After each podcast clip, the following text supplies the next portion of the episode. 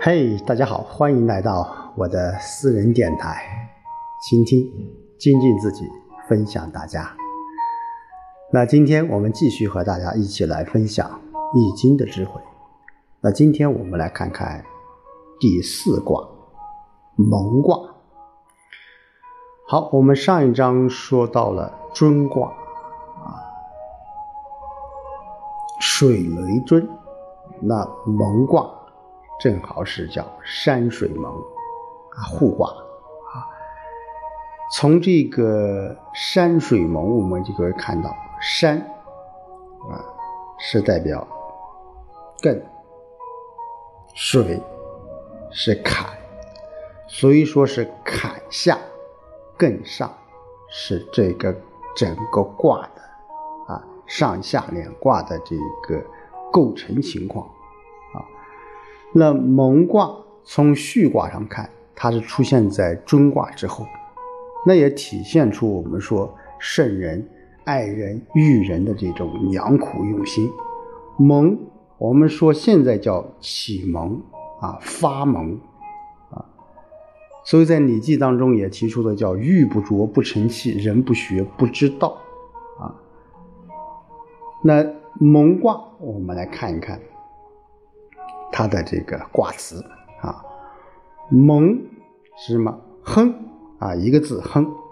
非我求同盟，同盟求我。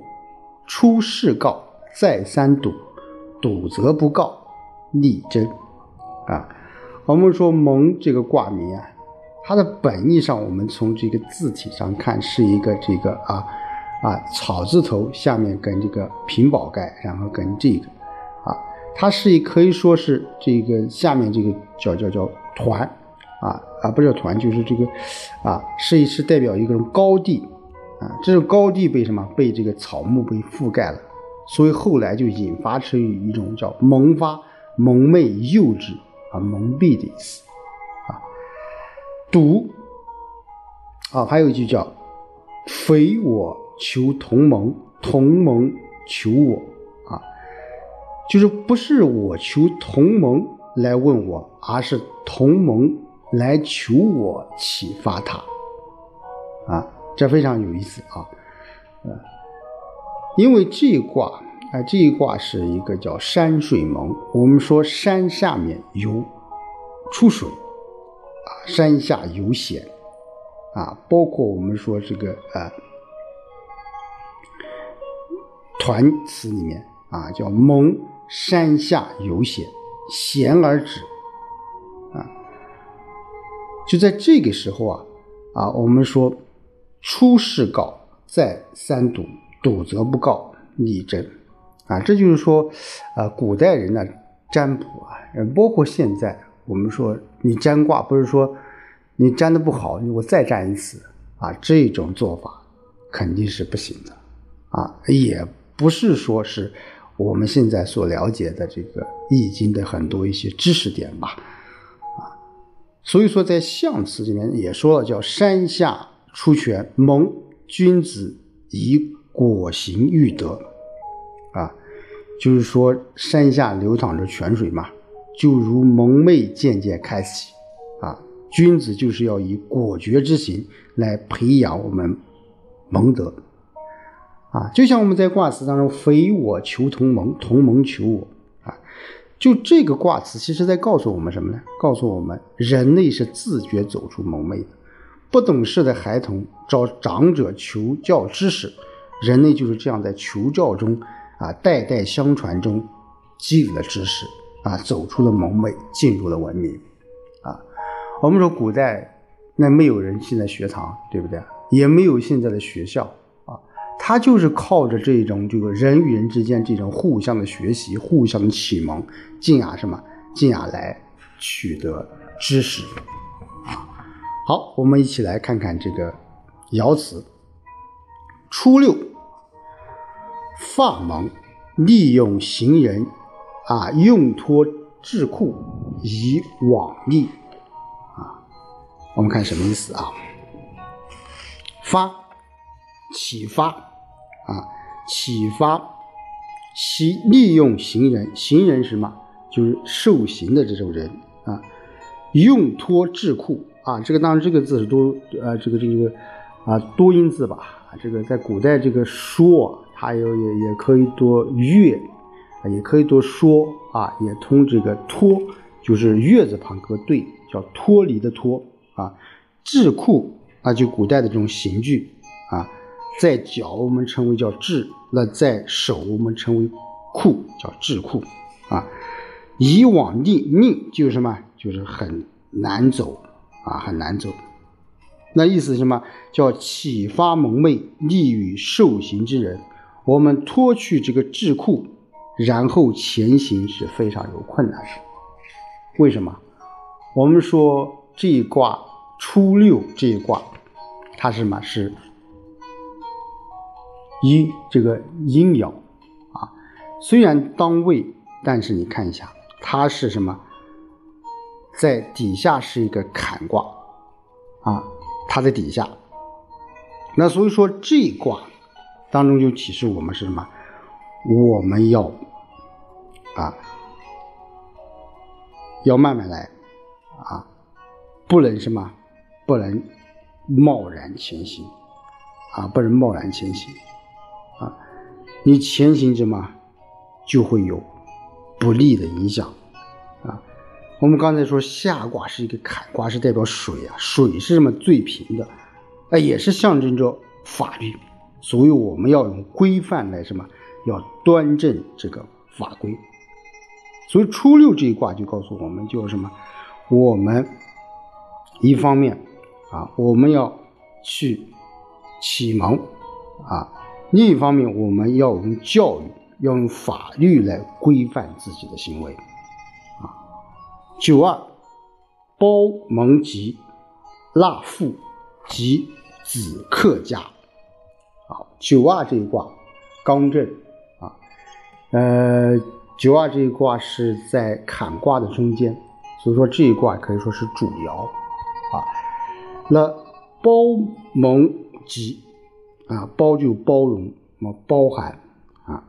纳父及子客家啊，纳父就是说儿子啊娶媳妇，克这是臣啊，这个是什么？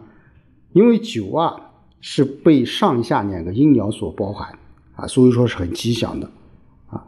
那就像我们迎娶这个新娘一样啊，你结婚了啊，是一个很吉利的事情，因为这个时候儿子已经有能力来怎么样？来掌管家庭了，也可以给他什么娶亲了。所以说，如果占卜占卜到这一卦这一爻的时候，那是一个很好的卦啊。如果说你这个时候说啊，我能不能结婚？那取到这句话，那肯定是能结婚的啊。好，这是九二。那初三啊，勿用娶女见金夫。不有功，无有利，啊。六三，呃，我们说它是阴爻居刚位，啊，首先这是怎么样不正，啊。我们说有下卦坎有坤变，啊，那就是。就其他的，我们的很多卦都是从这个乾坤所变来的啊。所以说，在这一卦当中，勿用娶女见金夫，不有功无用利啊。就这个金夫什么，就有钱钱男人，宫啊，我们叫宫身入局，宫就是身子啊。那六三就是说，不宜娶这个女子为妻，为什么？因为这个女子啊，她怎么样？她见到这个美男子，见到有钱的男子，她就会跟着他去，啊，所以说说从另一个角度，我们说这个女子有可能这个这个啊，现在说叫呃见钱，啊啊，或者是说呃不太忠，啊，也可以这么去理解。所以说是勿用娶女，啊，勿用娶女。有攸往，有攸往啊！我们在前面讲有攸往，就是要有所行动啊。那这个娶我们说啊是无忧虑啊，你娶到这种女子是吗？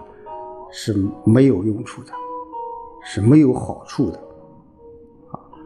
所以说这是什么？这是六三。好，我们来看看六四困蒙逆啊，困就是困于蒙昧，逆啊就是如陷于困境之中啊。那为什么啊？六四这阴爻啊，与初六阴爻又不一啊。我们说一三五啊，这个卦啊，如果是应该是叫什么？是阳卦。啊，阳爻，啊，而二四六是阴爻，啊，六四的阴爻啊，一般应该与初六啊，就说四怎么样，他们应该是相对的，但是他们又不什么啊，不相对。另外啊，这个六四这个阴爻，它是距离上面也有点远。那距离下面也有一点远啊。那中间我们说六三、六四、六五，它其实是一个什么？是一个坤卦啊，是一个坤卦啊。我们说变爻啊，它也可以成为一个卦啊。这是一个知识点啊，我们不做深究啊。所以说这爻啊，它距离阳爻最远啊，所以说是。就好像在困入困境之中。六五同盟吉啊，同盟六五啊，就是幼童受到了启蒙，比较吉祥啊。我们说儿童啊，一般是就是说是一个蒙顿未开的，天性也是比较纯真的。那中国哲学啊，其实是是主张返璞归真的，所以同盟就是很吉啊。另外，六五柔爻柔顺啊，它进入尊位了啊。六五爻，无论是六五九五啊，一般是啊，我们说一个卦当中是个处于非常尊贵的位置啊。上九鸡蒙啊，不利为寇利。御寇啊，击蒙就是惩治，击啊就是惩治的意思啊。所以说上九它是以惩罚的方式来启发幼童的蒙昧啊，就不利于做伤害别人的盗寇之事，有利于做抵御别人的伤害的事啊。在象辞当中叫利用御寇，上下顺也中。我们说，一般到了上九或上六的位置啊，就是基本上就不是太好了啊，因为在整个易经当中，从上从下到上，它是一个啊慢慢慢慢这个可以说是由盛到衰的一个过程啊。我们说此处啊，正好是上九，下面又紧接着三个柔爻。所以组成了这就刚才我们讲组成了一个互坤卦，坤是什么？坤就是为顺，跟从。所以上九啊，它是有率中之象。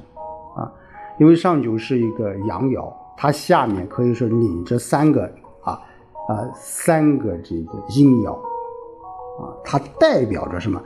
代表着止啊。上九所代表的是一个艮卦嘛啊，艮卦代表什么？代表着。停止了，所以说这个时候上九叫什么？叫鸡蒙啊，鸡蒙。所以说蒙卦，呃，我们刚才也说了，就是说是易经的第四卦。我们说从啊尊卦，我们说万物万事开头来，那到第四卦，我们作为一个人要摆脱蒙昧。我们就像孩子一样，我们要去求学，我们要启蒙，啊，去获得智慧。我们每个人都需要别人去引导，啊，甚至需要别人去帮助，啊。那怎么去做？我觉得这一爻当中啊，这一卦当中给我们很深的一个启示和启发。我们说啊，山水盟啊，山下有泉，山下的泉水不容易啊啊，它要想流出来，那怎么样？你必须要冲破这个岩石的阻挡啊，走出自己的路，你会面对着很多很多的一些困难。那作为一股清泉，作为一个一股水的生命力，啊，我们要摆脱一切的束缚，我们才能够什么啊流出来，才能够啊从山底下流出来，才能够有一番事业。那当我们说现在我们说孩子成长的时候，也是一样。需要自身的开启，也需要我们家长、社会，啊，乃至于方方面面的各方面的事情来进行一个引导，所以说我们现在非常重视教育，那当然是对的，啊，重视教育的同时，我们说如何培养一个人，其实启蒙非常非常重要。啊那其实我们现在叫童年的快乐，它不仅在于求学启蒙，啊，我们还在于什么？在一些玩游戏当中来得到身心的健康。啊，我回想这个我们那时候小时候，其实没有现在的电子游戏，没有现在的手机，但是那个时候我们反而觉得，就是说我们在和别人、和其他同学、和其他孩子们在村庄上奔跑。在做游戏的时候，其实我们也在学习。呃，反而现在啊，当然也不一定正确啊。现在我们说，我们的手机，其实我个人主张啊，手机孩子要你需不需要？当然需要。就是说，现在我们我我个人来讲，我也很困顿啊。孩子到底玩不玩手机？给不给他手机？我也，我也就是说没有一个，因为我我的孩子现在也在读书，我从我现在的这个这个效果来看，其实我也很焦灼啊。当然，我们说，无论你你身处何时，我们每个人都是从孩童开始的啊，所以长大了以后。我个人觉得，我们也要返璞归真，我们也要像孩子一样去成长，用学习来解决我们成长的迷惑。我想，这是这一卦给我们的一个启示和启发。好，今天我们就和说大家说到这里，我们下周再见。